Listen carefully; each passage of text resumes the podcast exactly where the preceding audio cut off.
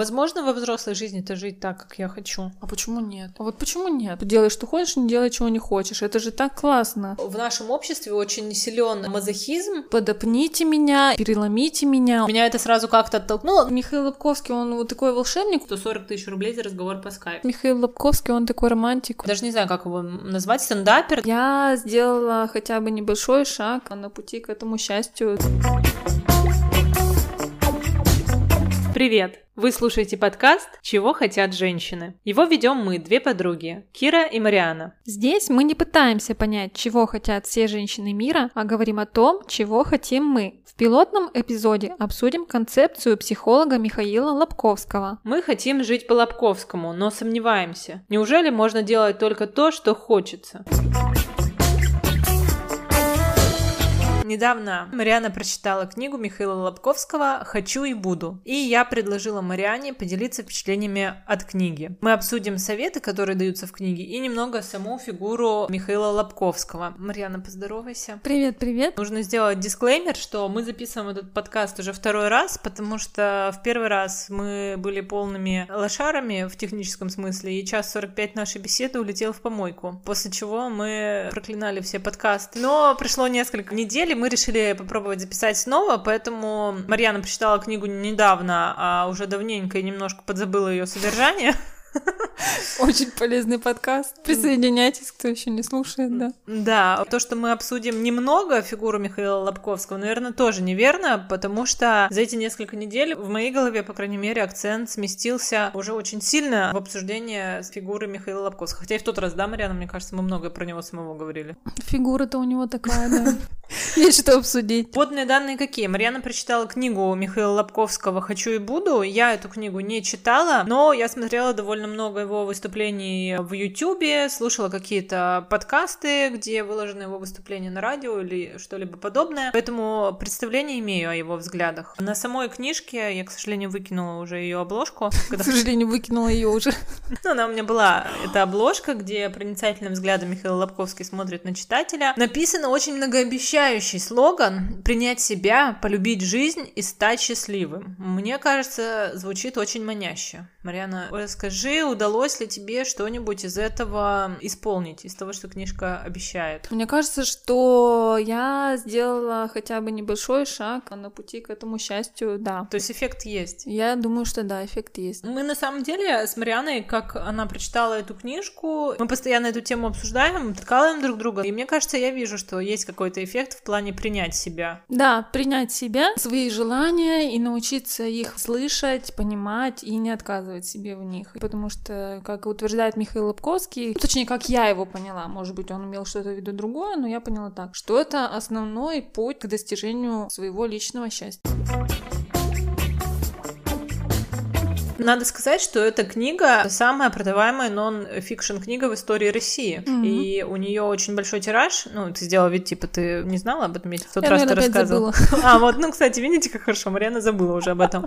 На самом деле удивительно, книга очень хорошо продается. У нее было продано, со слов Лабковского, 700 тысяч книг на 2019 год. И еще я слушала другие его выступления уже после записи нашего предыдущего подкаста. Он говорит уже под миллион экземпляров. Ну, вообще, о чем это говорит? 700 тысяч книг ну, может быть, это не так много. На самом деле, я тоже решила для себя понять, какой порядок цифр для издания нон-фикшн литературы. На самом деле, соседи и конкуренты этой книги в топ-10, допустим, у Лобковского там 400 тысяч в 2019 году, ну, не помню в каком. Следующий сосед идет, у которого 120 тысяч, дальше там 30, 10, то есть это на самом деле цифры для нехудожественной литературы действительно большие. У Михаила Лобковского есть всего 6 известных правил, на которых строится вся его методика. Давай я их озвучу. Делать только то, что хочется, не делать того, что делать не хочется, сразу говорить о том, что не нравится, не отвечать, когда не спрашивают, отвечать только на вопрос, выясняя отношения, говорить только о себе. Если среди слушателей есть те, кто не знаком с теорией Лобковского и никогда ничего о нем не слышали, наверное, для них будет самым непонятным правило делать только то, что хочется, потому что многим будет непонятно, как же это вообще в принципе возможно. Давай ты коротко объяснишь. Вообще Михаил Лобковский, мне кажется, практически практически сразу же поясняет, что многие задают ему этот вопрос. Вот действительно я могу делать то, все пятое, десятое, не смотреть на права других людей, что может я там хочу ходить их убивать направо и налево и так далее. Михаил Лобковский говорит, что, грубо говоря, психически адекватный человек, он ничего такого сверхъестественно не хочет. Это вам только кажется, что ух, там, если мне дай волю, я разойдусь и меня не остановить. На самом деле нет. Человек хочет чаще всего безобидных, нормальных вещей, если он психически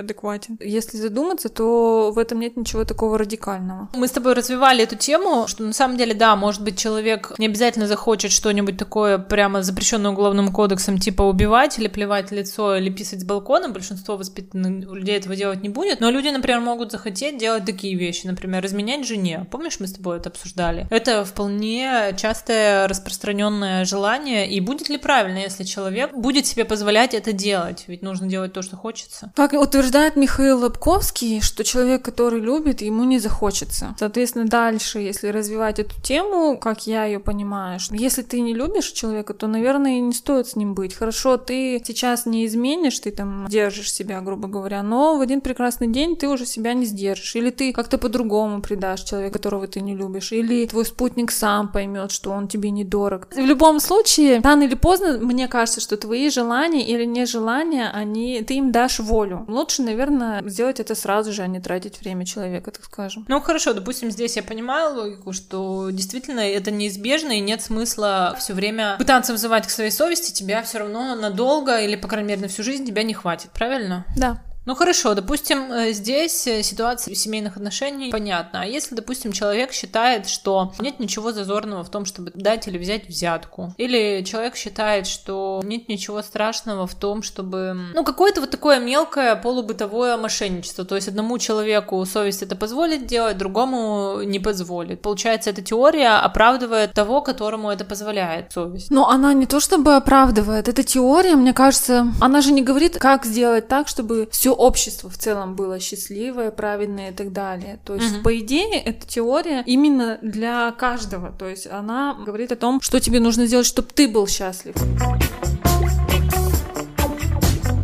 В прошлый раз мы еще с тобой, Марьяна, обсуждали такую книгу «Пять языков любви», которую ты прочитала перед Михаилом Лобковским, и тебе показалось, что между двумя этими книгами в подходах к любви у Лобковского и у автора книги «Пять языков любви» есть противоречия. Да. Вот расскажи, пожалуйста, немножко коротко про книгу «Пять языков любви», о чем она, о чем, собственно говоря, противоречие с Лобковским. В этой книге ее автор Гэри Чепман... Ты, ты начала говорить, как будто тебя к доске вызвали в школе в этой книге Тур Тур Тургенев хотел...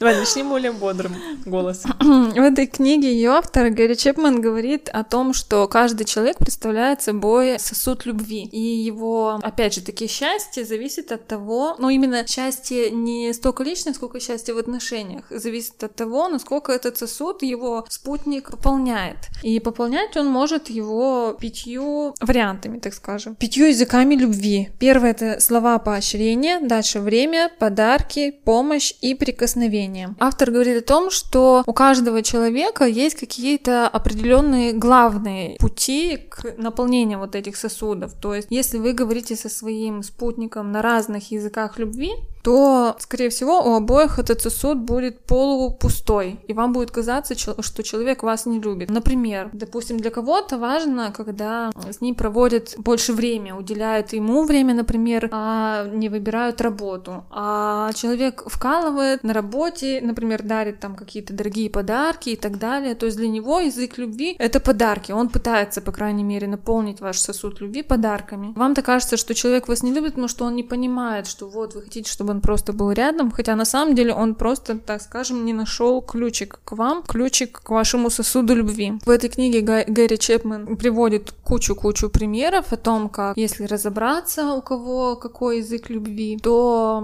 в отношениях наступает полная гармония и счастье абсолютно всех, абсолютно полное. Ну, то есть, получается, вот этот автор книги «Пять языков любви» предлагает, во-первых, работать над отношениями, а во-вторых, предлагает разобраться, в каком же направлении надо работать и не тратить силы в холостую, а заниматься именно тем, что партнеру покажет его любовь. Да, и он еще говорит о том, что любовь, в его понимании, она наступает только когда уходит какая-то влюбленность, одержимость или что там вот было на первом этапе. Только когда это умирает, отходит, только потом может наступить или не наступить любовь. И он говорит о том, что поступки человека, когда вот эта вот влюбленность проходит, и ему приходится прилагать какие-то усилия для вас, они более ценные, чем то, что он делает в, в порыве вот какой-то там страсти, влюбленности, окрыленности. Что то, что он делает осознанно, превозмогая какие-то свои нежелания, это более ценно и более важно, и это и есть любовь. Ну, то есть по вот этой Гэри Чепман, это женщина, да? По Гэри Чепман, а, мужчина? Ну вот, по Гэри Чепману, да, наверное, mm-hmm. правильно будет сказать. Любовь — это постоянная работа, усилия, труд, а по Лобковскому, как ты понимаешь, это какая-то легкость, ненапряжность, ненатужность, когда все идет само собой, когда все происходит естественно, а если что-то происходит э, вдруг не так, мы возвращаемся к первому правилу, делай только то, что хочется, то, что не хочется, не делай. Если партнер не подходит и в чем-то не устраивает, нужно с ним разойтись. Ну, это если так говорить грубо, то да, но мне кажется, что Лобковского все равно это есть какие-то пути отступления. То есть, если, например, вам что-то, ну, какая-то мелочь не нравится в партнере, точнее, не то, что мелочь не нравится, а вот он от вас хочет какого-то движения, которое вам, ну, дастся, грубо говоря, без особых усилий, то... Нет, подожди, что я хотела сказать? Ты хотела сказать, что если это какая-то мелочь и да. ерунда, то из этого, конечно, не нужно расставаться, но если это что-то генеральное, принципиальное, серьезно вас ранящее и травмирующее, не нужно тужиться и пыжиться, работать, подбирать языки любви и надеяться еще на что-то, надо просто разойтись и не мучиться. Да, ну то есть вот у него есть третье правило, где типа сразу же сказать о том, что не нравится. Я так понимаю, что озвучить свою мысль о том, что тебе не нравится, и если тебя партнер не услышал раз, то не стоит ему сто раз долдычить об этом, что значит, ну как бы не судьба. Угу. Ну и вообще Михаил Лобковский известен тем, что он в частности говорит, что мужчина как трамвай, ушел один, придет следующий, правильно? Да, Ты да. такое от него в книге это есть вообще? Именно такое изречение не помню, но я его встречала, и мне оно все больше нравится.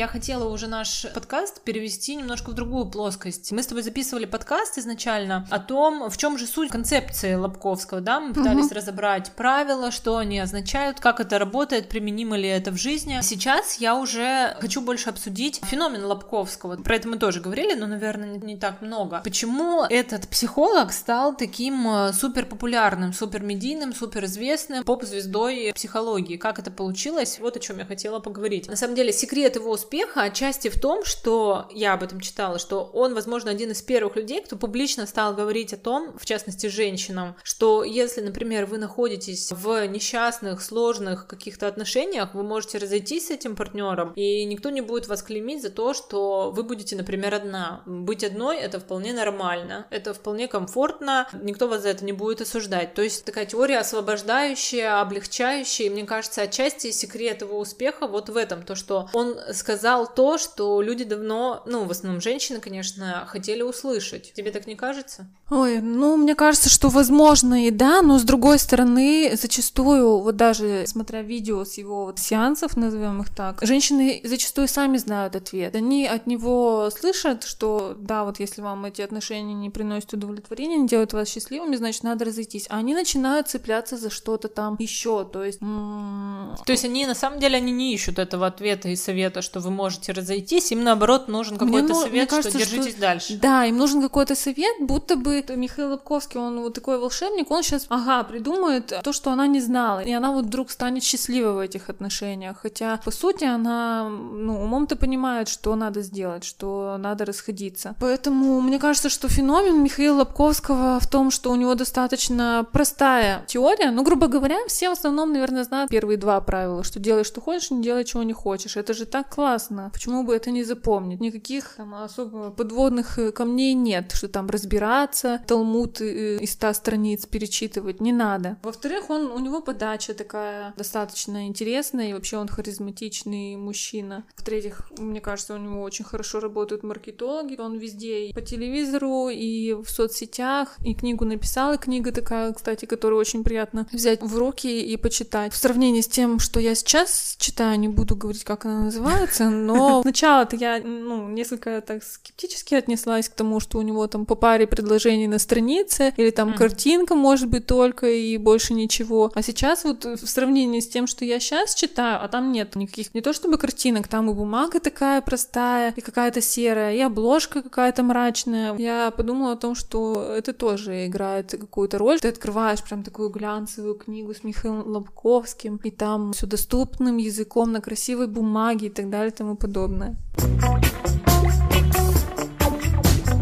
Давай начнем с того, что Михаил Лобковский, надо иметь в виду, человек, который сейчас главным образом э, зарабатывает не на консультациях, которые он проводит очно, сидя в кабинете, немножко затемненном, на удобных, комфортных креслах, а основной способ его заработка — это публичные консультации. То есть что это собой представляет? Это такие, ну, сродни концертам мероприятия, на которые люди покупают билеты, занимают места в зрительном зале, а Михаил Лобковский находится на сцене, и в микрофон, который есть в зале, ему задают различные вопросы. Лобковский отвечает на эти вопросы. Также ему из зала поступают записки, и это происходит обычно так. Вопросы задаются желательно коротко, потому что иначе это будет сеанс психотерапии только при тысяче людей и зрителей. Вопросы задаются коротко, и отвечает он точно так же коротко. И он, э, грубо говоря, очень быстро ставит человеку диагноз и дает ему какую-то рекомендацию или высказывает какое-то мнение. На каждую такую консультацию приходит от 400 до полутора тысяч человек, то есть это прям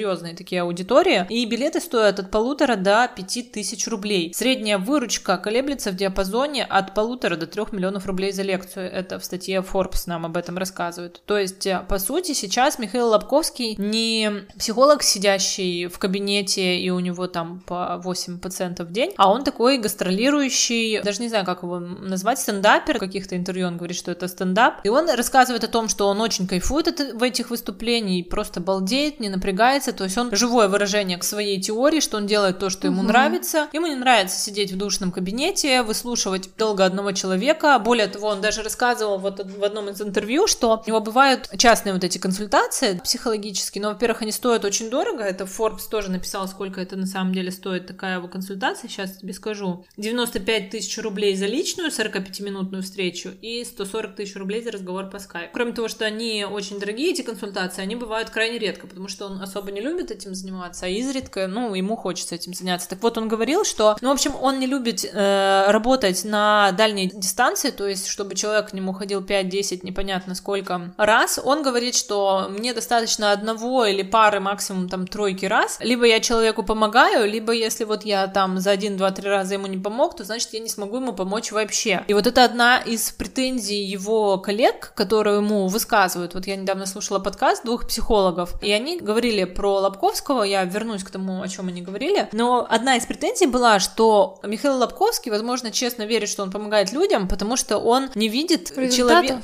Да, он не видит результата своей консультации, он видит только эйфорию после его первой консультации, да, там, или второй, третьей, но он не видит человека в долгой перспективе, что там с ним происходит. Что ты думаешь насчет этой претензии? Что вот он либо так публично консультирует и быстро выдает какую-то рекомендацию и не видит вообще, что дальше происходит с человеком, либо если он консультирует очно тет-а-тет, то он не знает, что дальше происходит с человеком, потому что дальше двух-трех консультаций он не идет. Ну, во-первых, мне кажется, что если есть предложение, значит и есть спрос. То есть, если бы эта теория не помогала действительно и не находила бы отзывы у людей положительные, то тогда вряд ли бы он одной своей харизмой столько бы заработал и такие стадионы, грубо говоря, собирал. Но то, что он выбирает это, а не долгие забеги, вот опять же таки никакие подтверждения, он сам реклама своей теории, ну не хочет он, ну и не хочет. Есть Нет, другие понятно, специалисты. То есть, себя он оправдывает этим, я не хочу и имеет да. право на это, а мы обсуждаем эффективность такой консультации.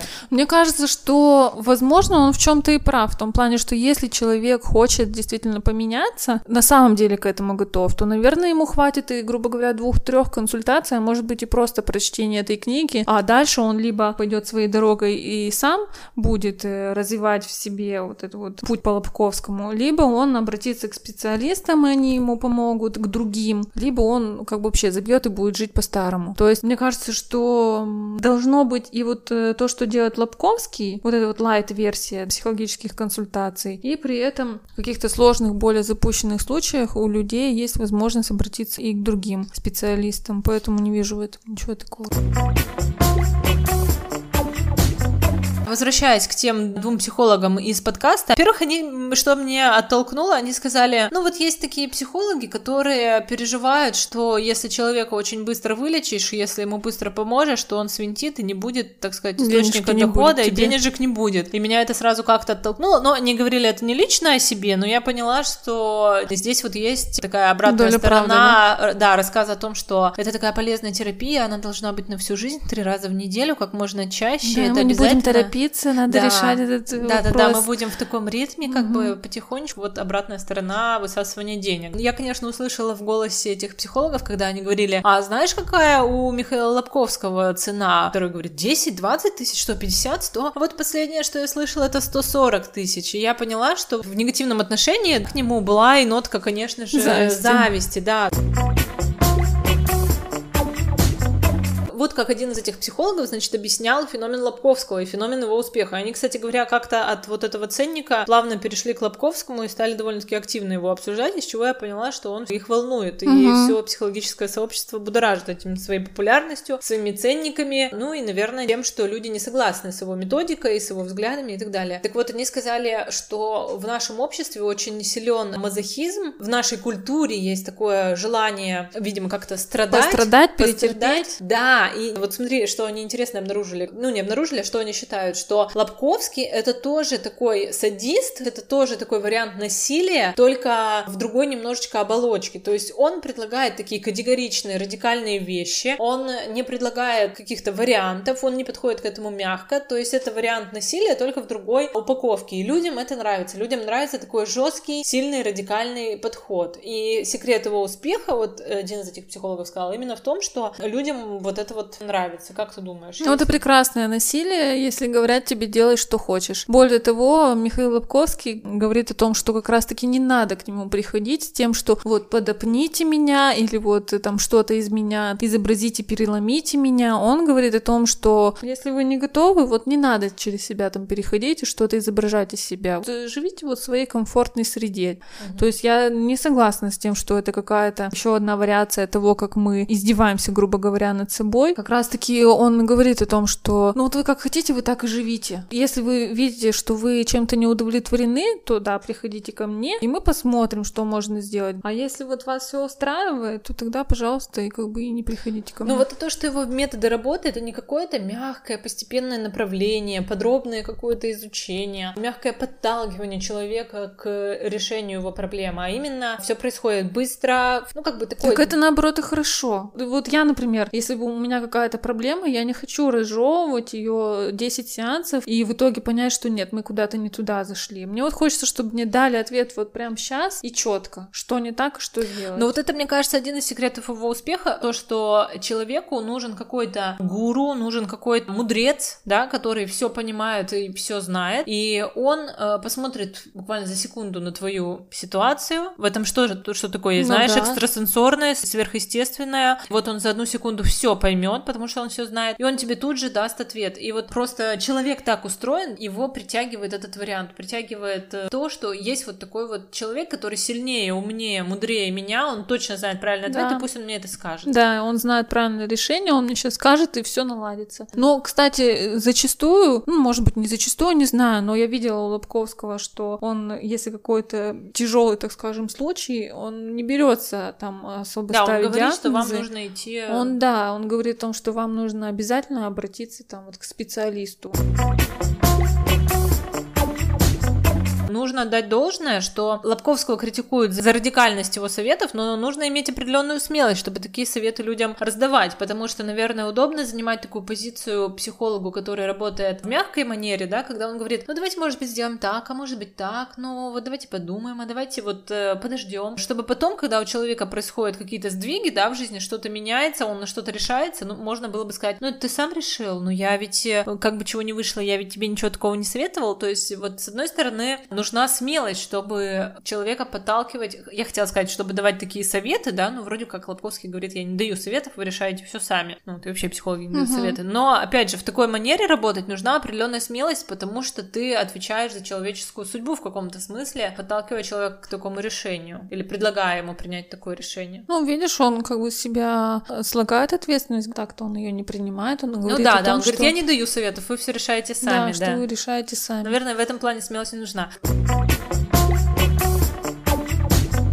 Чтобы нам изучить, собственно, в чем феномен Лобковского и изучить основную критику, которая на него валится, мы с тобой рассмотрим ситуацию, которая произошла в прошлом году, в апреле прошлого года. Оператор, который работал у Лобковского, которую зовут Полина Санаева, она ушла от него за два года на написание этой статьи, о которой я хочу рассказать. Она написала статью. Статья-то это была с наездом на Лобковского. Такого она была толка разоблачительного. Основная идея этой статьи в том, что ей совестно за то, что она работала с Лобковским, потому что Лобковский это новый Кашпир Кашпировский, который дает э, людям такие фастфуд советы, при этом не несет никакой ответственности за то, что он советует. А люди этому очень легко верят, и она вот очень беспокоится за то, что они наломали в этом плане дров. Она пишет, на работе занимаясь копирайтом и редактурой, ищу лучшие слова и строю их в лучшем порядке. У Лобковского проблем со словами не было. Говорит он много, уверенно, формулировками так и сыплет. Оставалось придать этому форму, востребованную в информационном пространстве. Ну вот, она рассказывает их историю, что лекции сразу стали стали продавать. Я стояла на входе, проверяла билеты, слышала разговоры, смотрела в каждом глаза, и мне было страшно. Пришли взрослые люди, каждый из которых принес свою болючую проблему и надеялся получить помощь. Они писали записки, большая их часть оставалась без ответа, они лежали на столе ворохом. Я их уносила домой и читала, надеялась найти в них актуальные вопросы современности, чтобы написать новую колонку на свежую незамыленную тему. Но в записках были очень личные истории с описанием вечных и часто очень тяжелых проблем. Потери, аборты, расставания, смерти и любови. Вот она пишет дальше, как они пришли к успеху, уже собирали залы по 800 человек, с балконов к микрофонам невозможно было прорваться, поэтому люди писали записки и просто бросали их в зал. Я их собирала уже после лекции, а там снова много тяжелого, человеческого. Муж бросил, сын ненавидит, мать душит звонками. Мне казалось, что я лично их всех обнадежила своим бойким копирайтом. То есть тон статьи такой, что ей совестно за то, что она содействовала успеху Лобковского, а он на самом деле этим людям не помогал. Я до сих пор хожу в джинсовой куртке и езжу на самокате, который он мне подарил, и думаю, как облегчила Лобковского Маяковскому путь к сознанию масс и чувствую за это ответственность и вину. И все-таки, ну как? Как можно рассчитывать решить свои психологические, семейные, личностные проблемы, прочитав набор цитат в интернете и сходив на лекцию? Вы за минуту рассказываете про свои отношения в прямом эфире или на лекции, а известный эксперт советует валить из них, и вы это делаете. И, возможно, разрушаете этим свою жизнь. А где тот психолог, который вас консультировал? Его нет, и ответственности за ваше поведение он не несет. На одной из лекций в Питере девушка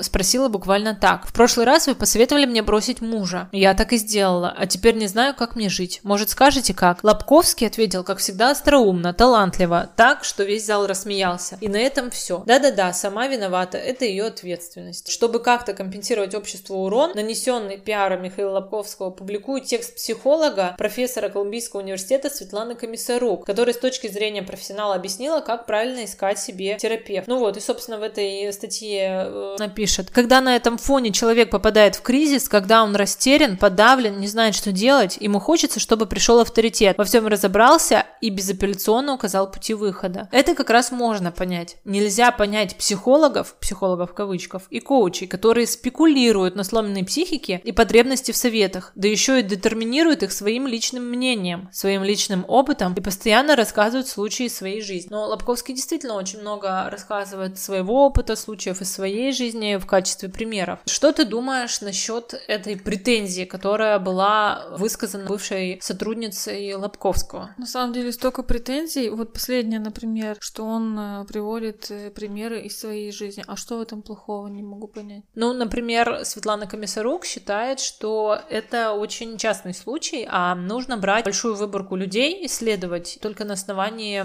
длительного исследования большого количества людей делать какие-то выводы. Не знаю, возможно. Вот она пишет, в науке есть жесткие правила, например, не имеет права на жизнь теория, не подтвержденная экспериментально, многократно и в разных выборках. Я все-таки думаю о том, что, во-первых, если есть предложение, значит есть спрос. Но опять же таки, я думаю, что в чем-то она права, в основном в том, что нужно знать много точек зрения, в итоге аккумулировать какую-то свою. То есть не значит, что теория Лобковского есть, и надо полностью и во всех жизненных ситуациях ей только и руководствоваться. Каждый принимает для себя, наверное, то, что ему ближе. Кому-то ближе Лобковский, кому-то кто-то другой. Каждая теория имеет право на существование. А что там еще она говорила, например? Основная претензия, давай не к комиссару, которая дает рекомендации, как правильно Кстати, выбрать. эту комиссарук я слушаю на, на дожде. А, да? Угу. Если говорить не о комиссарук, а основной претензии, которая высказала Санаева, он очень быстро изучает ситуацию, буквально по паре слов, и дает очень радикальную рекомендацию. Э, Живой пример, как она сказала, девушке предложил он Расстаться, развестись, и она да, расстаться, и она рассталась.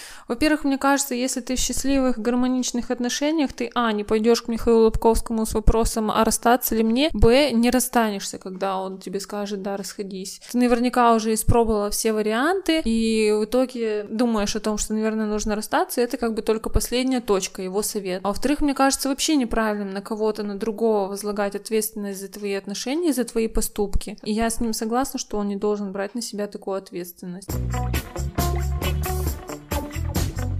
Мне кажется, что автор, она слишком преувеличивает влияние Лобковского. Я почитала еще комментарии к этой статье на сайте Snow.ru. Мне понравилось один из комментариев. Дело в том, что люди, которые нуждаются в помощи специалиста, находят специалиста и приходят к нему Да. на личный прием. Мгм. Они идут в зал и не стоят в очереди к микрофону. К Лобковскому приходят те, кому нужен Лобковский. И если не будет Лобковского, будет другой писатель, психолог, блогер, который будет удовлетворять именно эту потребность. Мне кажется, нужно понимать, что все-таки он не Господь Бог. Его рекомендациям, наверное, прям настолько четко не прислушиваются. Мне, например, понятны эмоции и логика этой женщины. Может быть, мне тоже бы приходили такие мысли, если бы я работала вместе с Лобковским. Ну, по крайней мере, я бы об этом порассуждала, да, совершенно точно. Но мне кажется, это значит слишком много брать на себя. Нужно понимать, что нужно делить на два то, что он говорит, то, как это воспринимается людьми. Но не знаю, вот до конца не могу для себя определиться, должен ли он за это нести ответственность. Вот то же самое, там в статье приводится насчет Кашпировского. Пример, что он э, заряжал там какие-то мази, и мамочки там своих грудных детей открытые раны мазали этими мазями, ну, которые там нельзя на открытые раны наносить. Так вот и вопрос, тут виноват только Кашпировский или еще человек, который это слушает и идет и, собственно говоря, делает. Да, мне кажется, что вот это вот перекладывание ответственности не надо. Я разошлась, например, с мужем, или я там намазала мазью младенца, и виноват он. Нет, в первую очередь это твое действие. И Но, как с другой бы- стороны, Марьяна, вот такой логикой, да, пользуясь, получается, ведь как мошенники говорят, лох не мамонт не вымрет. Вот если есть такой дурак, который готов дать тысячу рублей за то, что стоит 10 рублей, ну что делать? Как бы надо быть тебе внимательнее, сосредоточеннее. Я тут ни в чем не виноват. Вот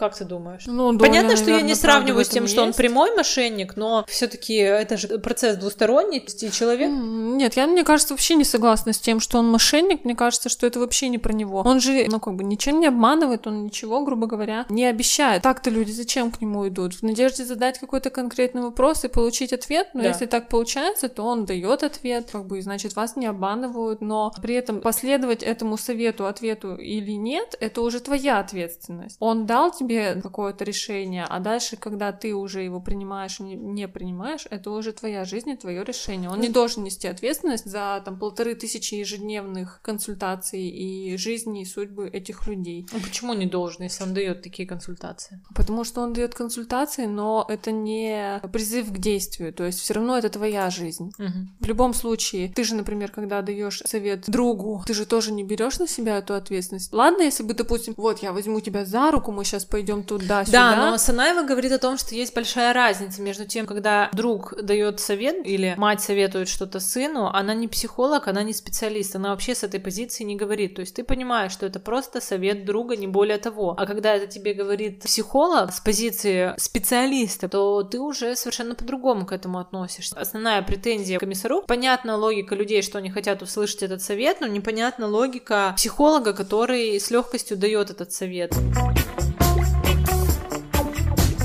каждой жизненной ситуации человек ищет для себя то, что ему нужно вот именно сейчас. То есть, если, допустим, я понимаю, что я вот где-то на самом дне, и мне нужна какая-то плотная работа с психологом, то я пойду к этому психологу. А если мне нужна какая-то, грубо говоря, встряска и другой взгляд на мою жизнь, то вполне могу пойти к Лобковскому. Да, все правильно, с этим я с тобой согласна. Но есть ведь люди, которые не такие умницы, как ты, которые могут отделить одно от другого и могут понять, что им нужно. Есть ведь люди, которые не отличают да, разницы. Да, и в, таком, в такой ситуации Лобковский им и говорит, что вам нужно обратиться к психотерапевту или там психологу кому-то. Ну, он обычно это говорит, когда уж совсем сложная ситуация. Например, я видела, когда он говорит это, если женщина потеряла мать, например, да, и он говорит, что я, конечно, вам тут не могу за две секунды что-то подсказать. Ну да. А если какая-то не такая проблема, ну, я еще раз говорю, может быть, я не права, но у меня мнение такое, что если человек уже где-то на подкорке осознает и согласен с тем, что ему говорит говорит Лобковский, там, разойтись, не разойтись, еще там какие-то жизненные ситуации и сделать какой-то определенный вывод. Если у него этот вывод уже есть на подкорке, и Лобковский его только подтверждает, то он это сделает. А если он его никак не примет, то он не сделает этого. То есть вот эта вот женщина, если бы она не хотела расходиться с мужем, все было бы у нее хорошо, ее бы ничего не смущало. Она бы не пошла к Лобковскому, она бы с ним не разошлась. А тут, скорее всего, я так думаю, что она сама понимала, что она несчастлива там по какой-то причине в этих отношениях, решила сложить с себя ответственность на кого-то другого, ну вот, пожалуйста, на психотерапевта, к которому она пришла на сеанс там, за сколько, за полторы тысячи рублей, платить ей больше не надо будет, он вот быстренько скажет ей решение, на которое она уже, в принципе, готова, и вот она ну, сложила в этом свою смысле ответственность. согласна, что мне кажется, это какой-то детский пример, знаешь, как говорят, если тебе скажут с девятого этажа прыгнуть, ты тоже прыгнешь, вот тут то же самое, пришла женщина, он ей сказал развестись, она развелась, она развелась а дальше да. приходит, говорит, не знаю, а что, что мне, мне дальше делать? Во-первых, скорее всего, да, она просто растеряна растеряна, потому что это, ну, это нормальная реакция, когда ну, у тебя какие-то большие перемены в жизни. А во-вторых, ну, видимо, она похожа на такого человека, который не может сам принять вообще никакое решение, грубо говоря, и ну, сложить в себя ответственность на другого. Вот ведите меня дальше за ручку, пожалуйста, Михаил Лобковский. Ну, конечно, согласна, согласна, что психолог не должен быть человеком, который принимает за тебя решение, но комиссару говорит, что психолог должен работать более мягко, он должен задавать правильные вопросы, анализировать как-то ситуацию, нащупывать проблему, как-то работать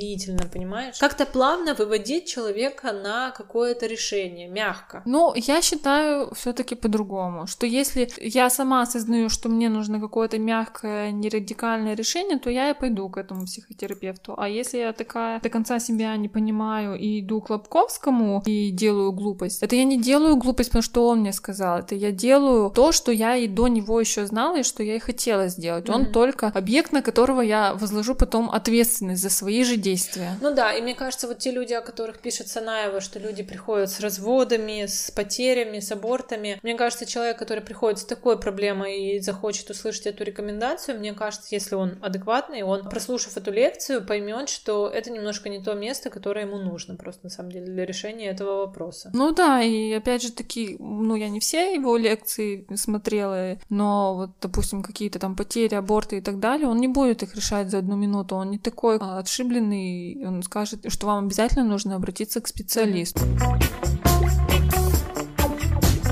Вообще, почему я нашла эту статью? Я смотрела одно из его интервью на радио. Видимо, ведущие тоже как-то хотели чего-нибудь такого горяченького, какую-то тему затронуть, потому что ведь Лобковский чем известен, что он всегда расслаблен, что у него на все есть всегда ответ, что он все такой мудрый, спокойный, уравновешенный, и у него все хорошо, вот он постиг этот свой дзен, согласно своей угу. теории, делает то, что хочет. И вот, когда ему стали задавать вопрос про эту Санаеву и про ее статью, я его впервые увидела каким-то, знаешь... А, ну, не то, что он начал начал рвать и метать там, кричать, я ее ненавижу, пошла вон. Но он постоянно говорил, не называйте ее фамилию, я не хочу давать ей какой-то там пиар. Я поняла, что что-то пригорает, я думаю, блин, интересно, что же там такое, надо посмотреть. Мне кажется, либо немножко в этом есть какая-то правда, либо что-то его задело. Но еще есть такой вариант. Она сама пишет в этой статье, что вот он мне дарил джинсовку. Да, я тоже я была вхожа в его внимание. семью. И, наверное, ему было это неприятно, что они были в каких-то близких, хороших отношениях, и тут от нее такой поворот. И он на эту статью тоже дал ответ в этом же издании, написал ответ на материал. Кстати, знаешь, как материал называется? Психолог на лоха. Очень хорошее название. У нее так Да, называется? да, психолог на лоха.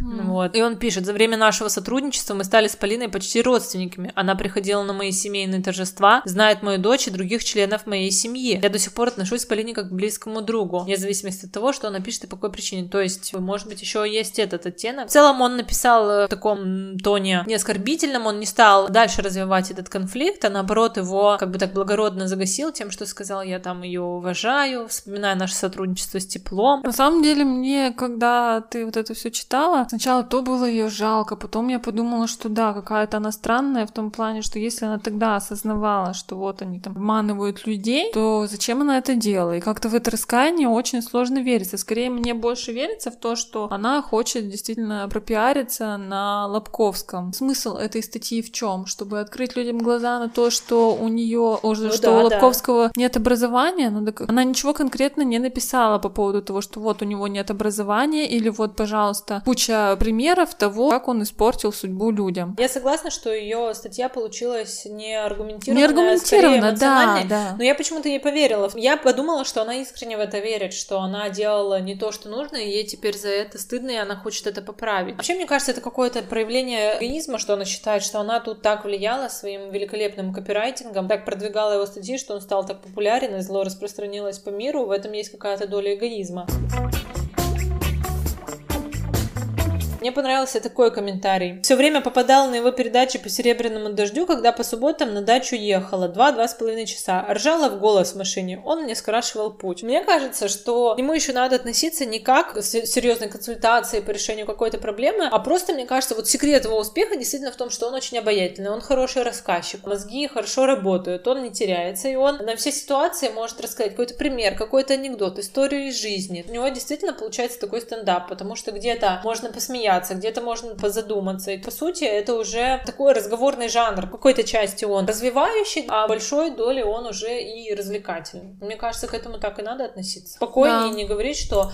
Ну, что он ломает судьбы людей, на самом Да. деле, мне кажется, к нему не приходит с такими вот глобальными какими-то вопросами, со сломанной судьбой. В основном у него идут все истории про то, как полюбить себя, про то, как научиться слышать себя и как стать счастливым, а не про то, как выжить после, там, э, я не знаю, изнасилования, аборта, там, смерти близкого человека. То есть там он поднимает совсем не такие темы. Еще, кстати, од- одна из э, претензий к Лобковскому, что вы же не пойдете к врачу, там, к стоматологу или, я не знаю, офтальмологу, который много лет не практиковал. Вы понимаете, что любой врач должен регулярно практиковаться, встречаться с пациентами, регулярно обновлять свою квалификацию, знания, много, очень много читать. А Лобковский сам признается, что уже давно не консультирует и консультирует очень редко. Тебя это не смущает? Или здесь ты делаешь ему скидку, потому что он все-таки не врач? Во-первых, он не врач, во-вторых, я зубы чистить к стоматологу тоже не пойду. Я с утра их сама почищу. Я отношусь к Лобковскому как к психологу, который не решает какие-то трагичные, какие-то серьезные запущенные проблемы. Что касательно меня и моей психики, моего отношения со мной же, поиска моей же гармонии, это да, это я могу пойти к Лобковскому. А если там у меня какая-то большая трагедия, большая там, потеря и так Ну, далее, это то понятно, не но есть же пойду. нечто среднее между трагедиями и любовью к себе. Это отношения, отношения с детьми, отношения с родителями, отношения с своей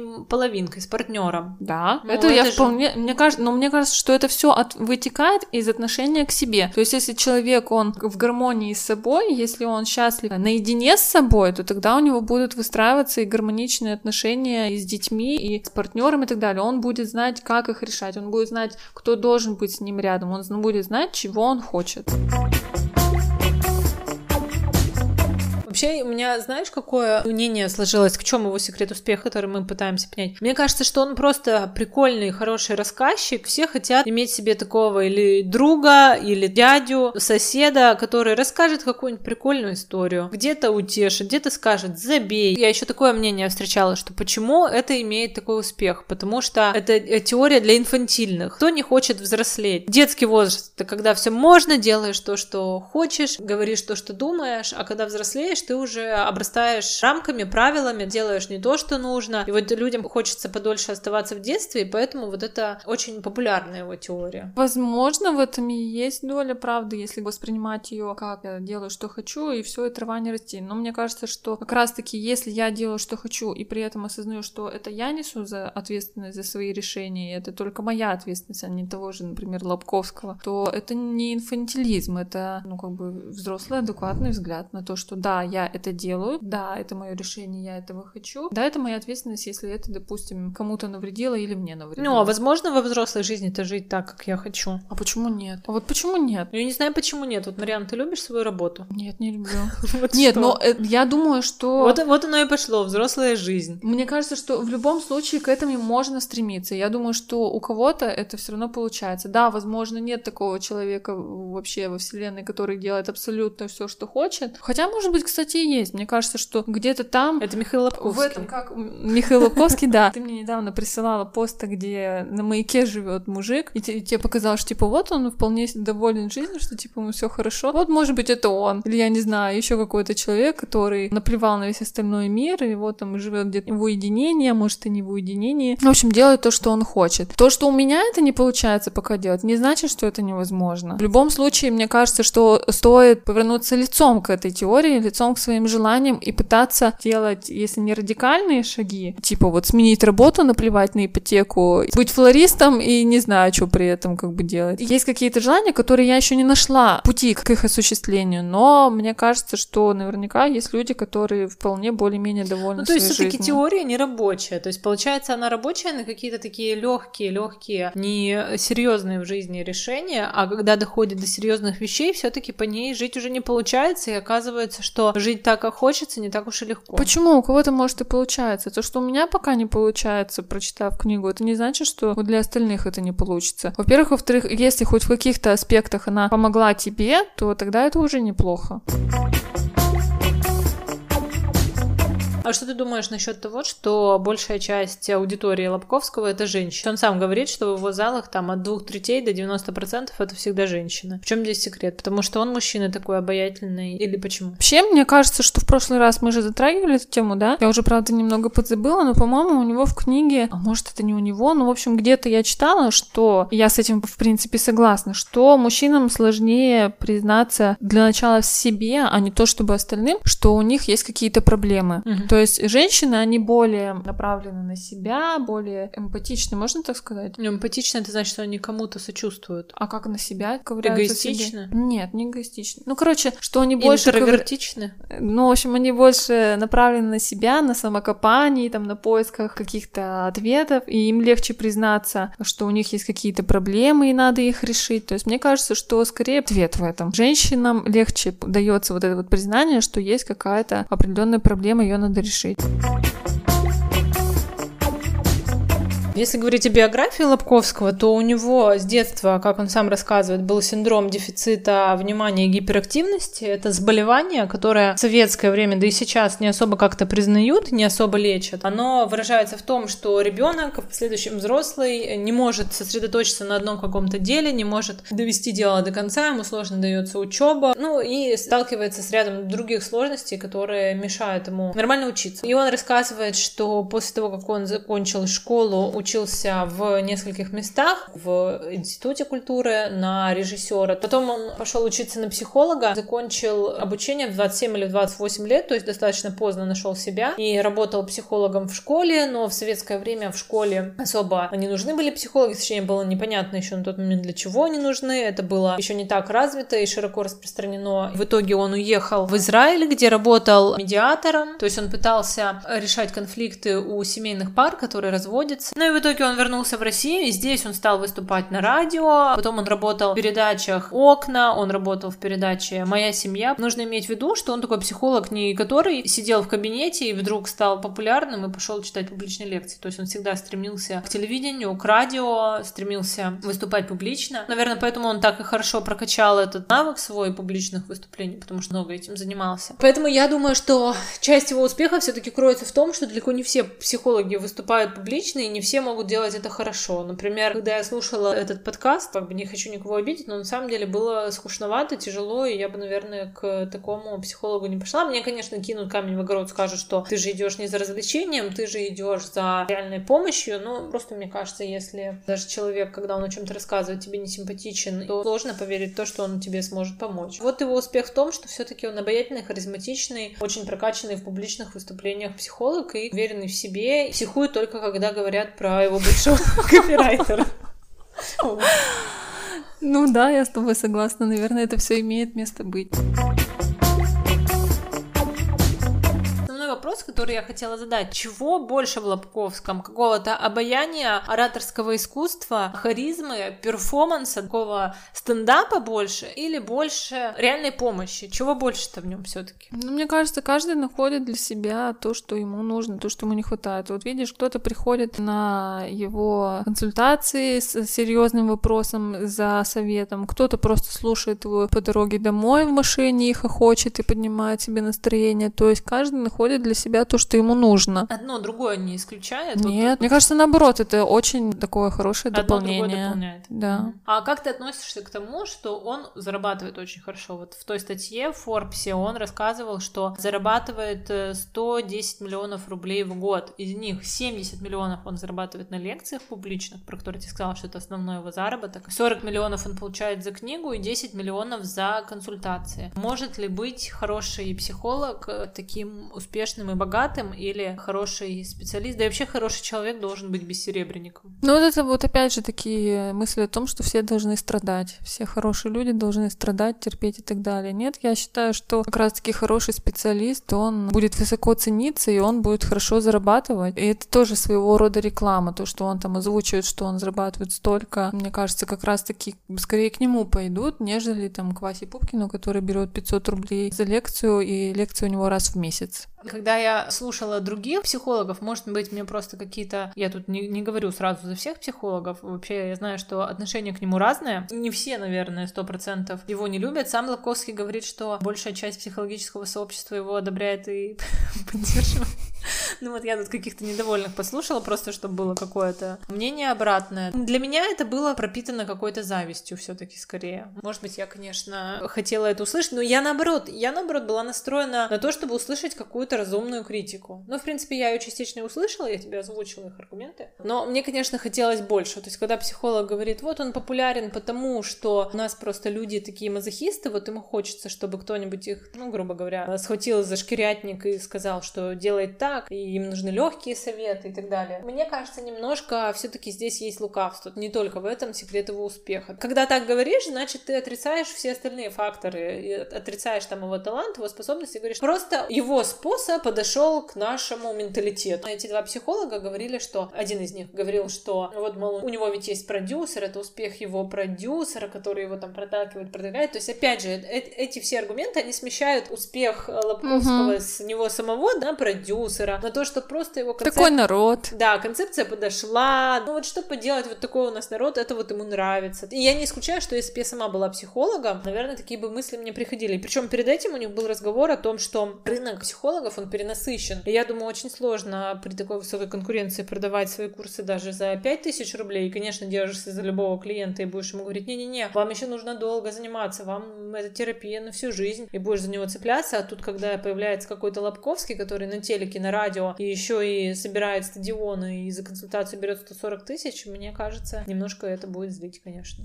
Да, наверное, да. Но вообще сам Лобковский, как ты считаешь, он производит впечатление человека, который живет по своей теории? Потому что мне кажется, что да, конечно, мы много чего о нем не знаем. Ну, он же сам, по-моему, говорил, то ли в каком-то интервью, то ли в книге писал, что он не так давно сам пытается жить по этой теории. Да, да, он говорит, что там до 50 с чем-то лет он был тоже невротиком, был да. несчастлив. Ну вот, а сейчас что пытается? Там уж он, конечно, не распространялся, ну, по крайней мере, я не видела, чтобы он говорил о том, насколько у него это получается, но я думаю, что, в принципе, получается. Судя по тому, что он зарабатывает много, судя по тому, что он говорит, что я не хочу сидеть там-то, а хочу сидеть в большом зале и раздавать быстрые советы. Пока что все сходится, он делает, что он хочет. Ну да, и вот я тебе в тот раз еще рассказывала, что когда я смотрела интервью Дудю Вани Усовича, Ваня Усович снимает квартиру на Патриарших, а Патриаршие пруды — это крутой угу. район в Москве, где очень дорого стоят квартиры. Дудь у него спрашивал, мол, кто живет у тебя в этом районе, видел каких-нибудь крутых там звезд, кто богатых людей, кто здесь живет? Он говорит, да, вот видел там тех-тех-тех, и видел э, Лобковского Михаила, такого психолога, вот он живет здесь, и у него э, гуляет с наушниками, с AirPods. И я прям представила, что, знаешь, он такой балдежный мужик, который живет в крутом, дорогом... Кстати, он, по-моему, вообще москвич, он изначально в каком-то центральном районе э, жил. Вот, и сейчас живет в каком-то красивом, зеленом, дорогом районе, ходит, вставляет в уши AirPods и гуляет, наслаждается жизнью. Мне кажется, это вполне соответствует его концепции теории. То есть он не говорил, что я видел Лобковского, когда он вылезал, да, ночью из такси, покрывал матюгами таксиста, тащил большую портфель, из которого что-то выпадало, и ему звонило 10 человек, и он отвечал, нет, просто Лобковский, который гуляет, идет куда-то с AirPods. Ну, конечно, мы можем только догадываться о его там внутреннем состоянии, о том, как он следует своей же теории, но так как мы, в принципе, одобряем его теорию, то наше сознание дальше додумывает, что и он, собственно, сам всем... А представь дома, он такой максимально напряженный, сидит, рисует черными карандашами какие-нибудь картинки. Какую-нибудь тыкает куклу. Неожиданный поворот. Но вот я представляю себе его по-другому. Нет, это знаешь, такой есть игрушки для релакса, которые жмякать в руке нужно. Или картины по номерам, да, разрисовывает. И психует, кидает кисточку и рвет эти картины. Зачем я это делаю? Я же не хотел. Надо дорисовать. Надо было сразу сказать, что пошла в жопу эта продавщица. Нет, или он приходит домой, а вот там, не знаю, жена шпыняет. Ну вот видишь, Михаил Лобковский, он такой романтик, он говорит о том, что вот только любовь, только любовь Нет, э, нет, он говорит, что женщина как трамвай, придет другая, но он это тихо шепчет, когда в туалете дома сидит, просто чтобы она не слышала.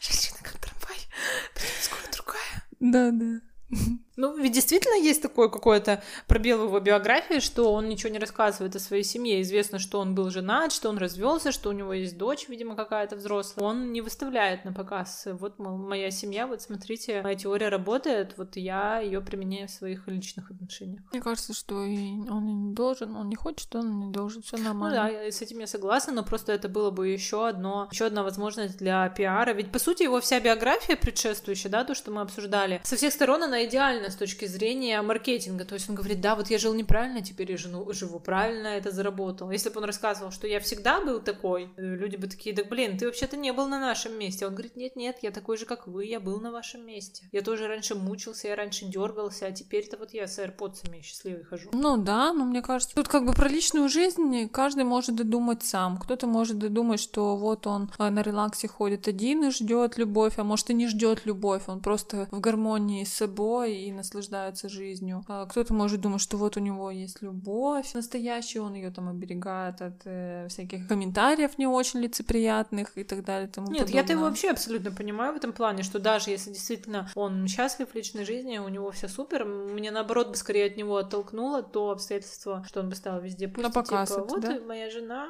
Ну, мне кажется, это наоборот не очень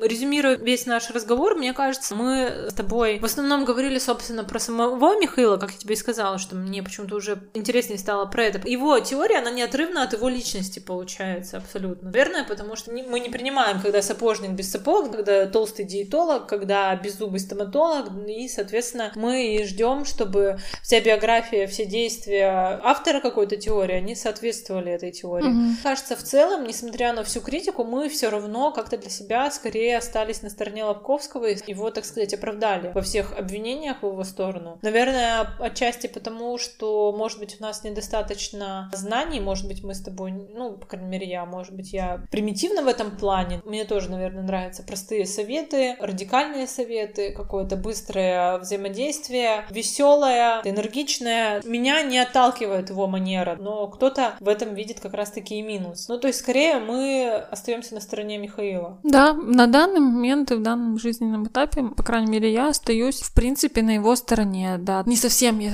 согласна с, с его высказыванием. Вот в этот раз мы, кстати, не сказали по поводу того, что там он говорил, что не нужно делать накоплений, типа прожигая жизнь, не думая о завтрашнем дне и ничего не копи. Вот с этим я, например, не согласна. А так, в остальном, со всем, что было написано в книге, я, в принципе, согласна. Возможно, я там, типа, обожгусь и передумаю там уже через месяц, а то и через неделю, но пока что я все таки на его стороне. Мы думаем, что теория работает. Мы думаем, ну, по крайней мере, я думаю, что нужно в любом случае ознакомиться с этой теорией, а дальше уже принимаете вы ее или не принимаете, это уже ваше дело и ваша ответственность. Для меня она не то, что прям работает, не могу сказать, что вот я прочитала книгу, и жизнь заиграла новыми красками, я все резко переменила в своей жизни и так далее и тому подобное. Но я стала больше прислушиваться к себе и поменяла несколько взгляды на жизнь, взгляды на отношения. На меня его книга оказала пока что полезного воздействия.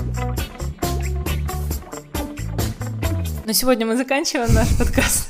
Будем надеяться, что все записалось в этот раз. Да, будем надеяться, что все записалось в этот раз, потому что если в этот раз не запишется, мы просто, я не знаю, что будет. Вы просто не представляете, какой у нас был отчаяние, когда мы в тот раз проговорили час 45 и ничего... Сколько мы сейчас проговорили? Не меньше часа. Мы досмонтируем, конечно, короче. Если этот подкаст выйдет, значит, мы его записали. Аллилуйя. До скорой встречи. Пока-пока.